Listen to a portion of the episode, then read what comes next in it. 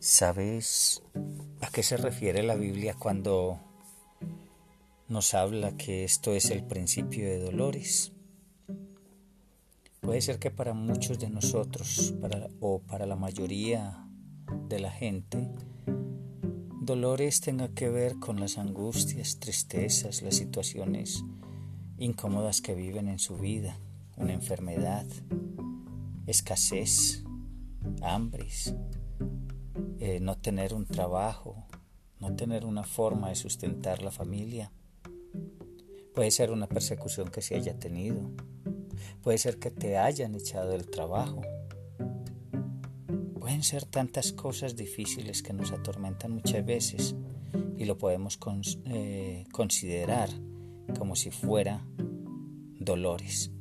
Pero la palabra de Dios se refiere más que todo a una época que viene para un futuro y creemos también de que es muy próximo. Es un tiempo muy difícil donde nos habla acerca de guerras, de rumores de guerras, de los falsos cristos, los que muchas veces van a venir diciendo yo soy el Cristo, el verdadero, yo soy el Mesías. Y dice la palabra que a muchos engañarán. También nos se refiere a que van a haber terremotos en diferentes lugares del mundo y en esta época están ocurriendo muchos terremotos en diferentes lugares del mundo. Eh, se refiere también a guerras y rumores de guerras. En este tiempo se habla mucho de, guerras, se habla de muchas naciones que se levantan las unas contra las otras, por envidia, por poder, por ganas de eh, colocarse por encima de las otras, queriendo demostrar su poderío económico, armamentista, político, en fin. Hay tantas y tantas situaciones de las cuales nos habla la palabra acerca de eso, de esos tiempos en los cuales se iban a presentar muchas situaciones difíciles.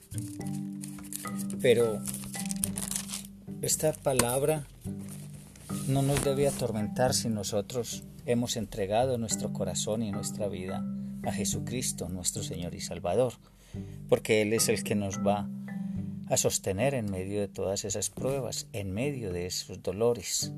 Son los dolores de parto que habla la palabra, dolores como cuando a una mujer que está embarazada y próxima a tener su hijo le vienen todos esos dolores, cuando está reventando la fuente, dolores que Solamente ella alcanza a sentir y solamente ella los podría describir.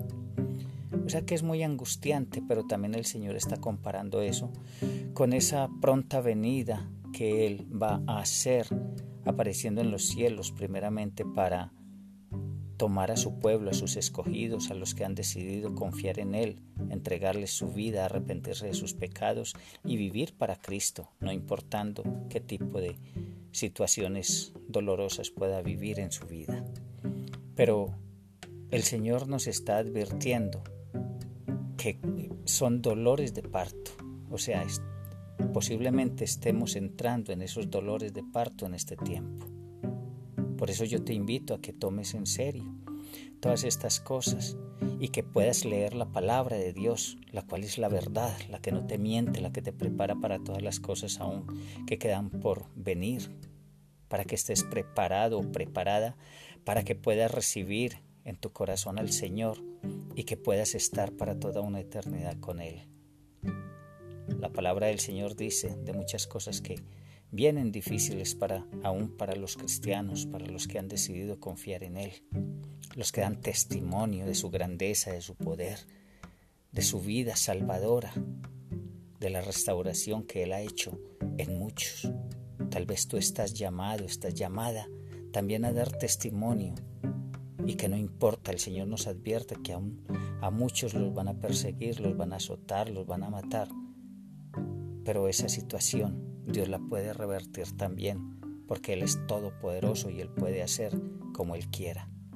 Y seguro que Él nos librará muchas veces de las manos de nuestros enemigos, pero debemos de ser conscientes que si aún a Él le hicieron lo que le hicieron, todo por nosotros, por lavarnos y limpiarnos de nuestro pecado y por darnos vida eterna, posiblemente también nos pueda tocar eso.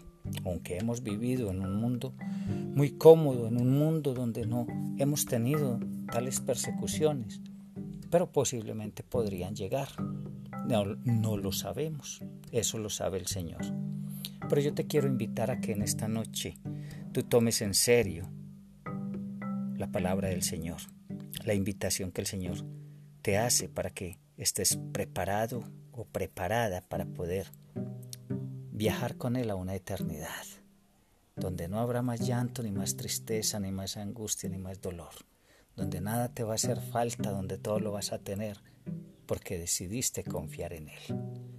Bienaventurados los que confían en el Señor y se alegran en su salvación.